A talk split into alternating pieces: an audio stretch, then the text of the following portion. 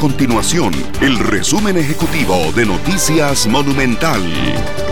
Hola, mi nombre es Fernando Muñoz y estas son las informaciones más importantes del día en Noticias Monumental. El Ministerio de Salud confirmó 74 casos nuevos de COVID-19 en el país. La cifra asciende a 1.612 personas contagiadas de esta enfermedad.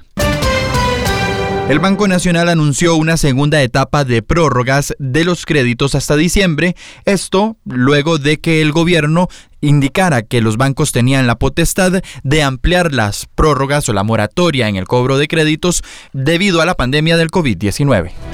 Estas y otras informaciones las puede encontrar en nuestro sitio web www.monumental.co.cr.